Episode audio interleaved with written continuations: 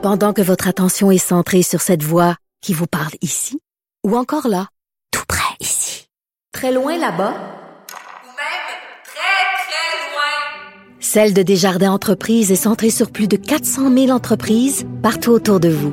Depuis plus de 120 ans, nos équipes dédiées accompagnent les entrepreneurs d'ici à chaque étape pour qu'ils puissent rester centrés sur ce qui compte, la croissance de leur entreprise.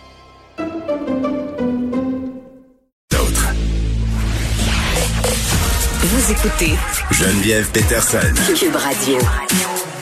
Lundi, on est avec Jean-Louis Fortin, qui est directeur de notre bureau d'enquête. Jean-Louis, salut.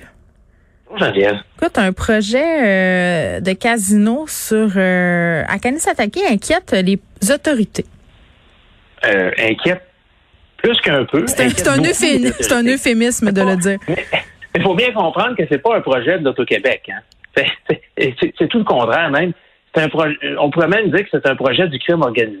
C'est-à-dire que ce que notre bureau d'enquête euh, a découvert euh, au cours des dernières semaines, Ouais. c'est que certains des membres les plus influents de la mafia montréalaise et des Hells Angels se sont comme mis ensemble, là, ils se sont mis d'accord, Ils s'entendent bien d'ailleurs, ces groupes de, criminels-là, pour euh, bâtir une maison de jeu. Ça sera probablement pas aussi somptueux que le casino de Montréal, mais, mais quand même, se bâtir un, un- un endroit avec des, des tables de jeu, des machines à sous sur le territoire de, de, de euh, sur les terrains de celle qu'on surnomme euh, la reine de Kanesatake, Sharon Simon, qui est une, trafiquante euh, d'armes et de, surtout de stupéfiants notoires sur la réserve.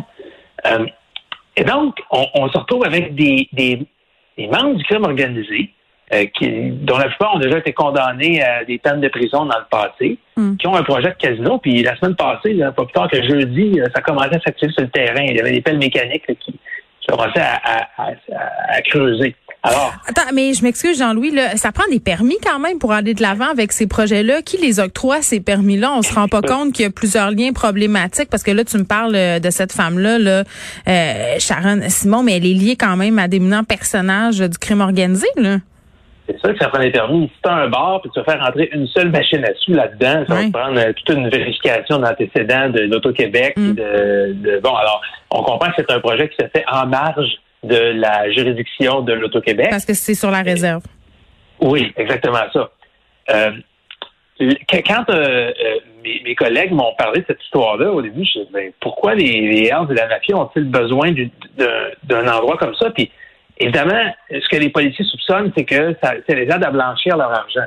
Parce que, tu sais, euh, dans le crime organisé, t'auras beau vendre euh, de- de- de- des millions et des millions de dollars en drogue par Ouais. mois, si t'as pas une façon de réinjecter euh, cet argent-là dans, dans l'économie légale, entre guillemets, ben, tu pourras jamais l'ut- l'utiliser. Donc, donc, les casinos, ça, c'est connu partout à travers le monde, mais au Canada, il y a eu une commission d'enquête récemment en Colombie-Britannique où on disait exactement ça. Le crime organisé au Canada se sert des casinos pour blanchir l'argent. Et d'ailleurs, l'automne passé, hein, notre bureau d'enquête avait démontré que le casino de Montréal était infiltré par des gens du crime organisé. Il certains des plus gros joueurs du casino, dont Stefano euh, Solicito, euh, qui est un, des dirigeants de la mafia actuelle, qui lui a joué euh, 2 millions de dollars et demi euh, au casino euh, il, y a quelques, il années, dans une période de quelques mois. Donc, non seulement ils se servent du casino de Montréal, mais aussi, semble-t-il, bientôt, ils vont avoir leur propre maison de jeu qu'ils vont contrôler de façon beaucoup plus euh, serrée. Puis Stefano euh, Solicito, il est impliqué dans ce projet de construction euh, de casino illicite, entre guillemets? Ben, il est impliqué, tout comme Martin Robert, donc Stefano Solicito côté mafia. Leonardo Rizzuto également serait derrière, héritier de la famille Rizzuto, Mm. bien sûr, la famille mafieuse derrière le projet. Puis des Hells Angels notoires. Martin Robert, qui est ni plus ni moins que le- probablement le Hells le plus influent au Québec, qui est derrière ce projet-là. Stéphane Plouffe aussi, qui est, qui est un Hells Angels important. Donc, tout ce beau monde-là semble bien s'entendre, bien collaborer. Mm. Euh, comme, comme ils le font d'ailleurs pour les territoires, euh, les territoires de drogue sur l'île de Montréal, là, euh, dans, dans, dans ce projet-là. C'est pas la première fois que le crime organisé est relié à des, à des projets de, où, on soupçonne qu'ils contrôlent un casino. Euh, en République dominicaine, à, Saint-Domingue, la capitale, il y avait, euh, il y a quelques années, là, selon des documents d'enquête policière, un casino qui était contrôlé un peu de façon indirecte là, par la mafia euh, montréalaise, là, on avait trouvé des, des transferts d'argent avec un intermédiaire, ça partait de Montréal, puis ça, ça allait donc en République dominicaine. Mais le, le casino, donc, n'existe plus, a fermé là-bas, euh, semble-t-il. Donc, euh, voilà, ça va être à, à- à surveiller parce que le maire d'Oka, hein, Pascal Quévillon, juste à côté de Canessa, de Oui, lui, il veut rien savoir. inquiet. Il veut rien savoir de ce projet-là. Il dit qu'il y a déjà de la misère à faire euh, régner la sécurité. Euh, il a accordé une entrevue à ma collègue euh, Sophie Durocher. On peut la lire, euh, pas la lire, pardon, l'écouter euh, sur euh, sur le site de Cube et aussi dans l'article qui parle de cette affaire-là du casino à Canis attaqué. Parce que lui, pour lui, c'est c'est plus de problèmes là que les- si ce, ce casino-là voit le jour s'installe. Oui, puis il semble que le- le- la criminalité aurait déjà augmenté là, euh, dans les derniers mois. Puis le maire, lui, ce qu'il demande, c'est ni plus ni moins qu'une escouade de type SWAT. là. Donc, tu sais, des, des policiers qui sont lourdement armés pour s'attaquer à, des, à ces, à ces problématiques-là. Euh, moi, j'ai bien hâte de voir ce que le grand chef de Canet Attaqué, Serge Simon, euh, va penser d'un projet Mhm. comme ça. Je peux facilement. C'est sûr que c'est c'est probablement très délicat pour lui parce que bon, c'est sur les terrains de Sharon Simon. Est-ce qu'il peut euh, s'opposer à ce projet-là? Euh, En même temps, bon, il ne veut pas trop créer de discorde sur son territoire. Ça risque d'être assez délicat comme question pour les, dirigeants de la réserve. Hmm. Euh, tu voulais nous parler de l'armée canadienne qui se fait de plus en plus présente à l'étranger, même plus présente qu'au Canada. On s'est posé la question il y a quelques semaines, c'était ma chronique de samedi d'ailleurs, puis mon collègue Gilles Richet a fait un super dossier dans le Journal de Montréal, le Journal de Québec, pour répondre à la question suivante, que fait notre armée? Hein, parce que il y a un an, euh, quand les, les- malheureusement les aînés mouraient par dizaines et par centaines, c'est pas drôle, hein, dans les on s'en rappelle, là, euh, on, on avait demandé l'armée en renfort, puis tu sais, Justin Trudeau disait Ah, on va y aller, là, mais il faisait un peu la leçon. L'armée, ça sert pas à, à, à, à aller soigner les personnes âgées. Ben, ça aide les crises humanitaires. Excuse-moi, là, ça avait été critiqué cette sortie-là. là, L'armée quand même là pour euh, être présente quand il y a une crise humanitaire et on en vivait une dans nos CHSLD. C'est ça. Alors là, euh, euh, on s'est demandé qu'est-ce que l'armée a de plus important à faire qu'à aider nos aînés qui meurent par dizaines, par centaines?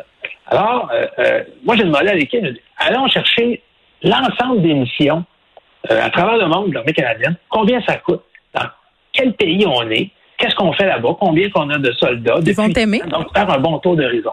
Et, bon, ce qu'on constate, c'est qu'on est dans plus d'une quinzaine de missions euh, internationales et que euh, euh, en, la dernière année, donc, qui est disponible Mm. en termes de données avant la COVID, c'est euh, à peu près 400, entre 4, 4 et 500 millions de dollars par année que ça coûte euh, ces, euh, ces missions-là.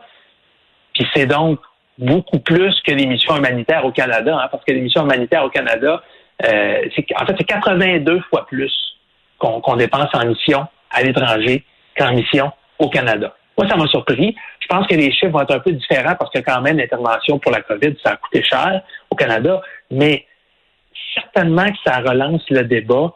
Est-ce que nos soldats devraient nous aider avant d'aider des gens à l'international? C'est une dynamique qui est complexe. hein. Mais c'est Si important, c'est pays- important d'être ailleurs sur la planète quand même là pour une, Ah ben oui. géopolitique. Ouais. Ben, ben, ben, D'ailleurs, il y avait euh, l'ancien colonel Michel Drapeau qui, qui soulignait dans le dossier ce week-end, il disait, tu sais, quand on veut s'asseoir à la table des grands au niveau des discussions économiques, ça. quand on veut euh, donc être un pays euh, respectable et respecté, on n'a pas le choix de s'impliquer. là. Mais je, je pense que c'est une question qui est légit- dont il est légitime de, de débattre quand même. hein, Quand on a besoin d'aide ici, est-ce qu'on peut pas se servir de l'armée? Et d'ailleurs, c'est pas pour rien que 81% des Canadiens pensent que l'armée devrait d'abord aider ici au Canada, contre seulement 67% qui pensent que ce serait davantage important Hmm. euh, euh, d'aider au niveau international. Mais en Donc, même temps, un- vas-y. Vas-y. Ben, mais en fait, c'est peut-être un sens des priorités là, à, à revoir. Le débat est lancé. Je ne m'attends pas à ce que ça soit l'enjeu principal de la prochaine campagne électorale. là. On va plus parler de reprise économique puis de, de gestion de la crise. Mais l'armée, c'est un des postes budg- budgétaires les plus importants au Canada. Puis malheureusement, des fois, je trouve qu'on n'en parle pas assez. Bon, ils ont quand même été présents euh, quand même euh, dans les CHSLD. Ils ont été présents aussi. Puis si on l'oublie, Jean-Louis, il y a eu des inondations en 2019, ont été euh, très présents là aussi. Mais c'est vrai quand on regarde ça, ça peut être un peu décourageant euh, de voir que l'armée canadienne est davantage présente à l'étranger. Euh, mais nonobstant tout ça, moi, ce que je comprends, c'est que l'armée a pas grand-chose à dire là-dedans. Elle suit les ordres du gouvernement. Oui, et, d'ailleurs, c'est une décision politique à tous les niveaux. C'était le ministre Sajan et, le premier ministre Justin Trudeau. Et, tu sais, les, militaires qui ont effectivement été déployés, personne ne remet en question le travail admirable qu'ils ont fait. Hein. On a eu de multiples témoignages euh, euh, dans des milieux de soins qui ont été absolument ravis par ce que les militaires ont fait. Moi, je pense que c'est absolument, faut absolument pas se questionner sur la, la, bonne volonté ou la qualité, l'efficacité du travail des militaires. C'est davantage une décision de priorité là au niveau politique euh, à laquelle moi j'aimerais bien entendre le ministre de la Défense euh, euh, nous expliquer pourquoi oh. il pense que c'est plus important d'aider les autres qu'aider les nôtres. L'invitation euh, est lancée. On va le lancer, voir s'il va accepter de nous répondre. Jean-Louis Fortin, merci. On continue à suivre les dossiers du bureau d'enquête, évidemment. À bientôt.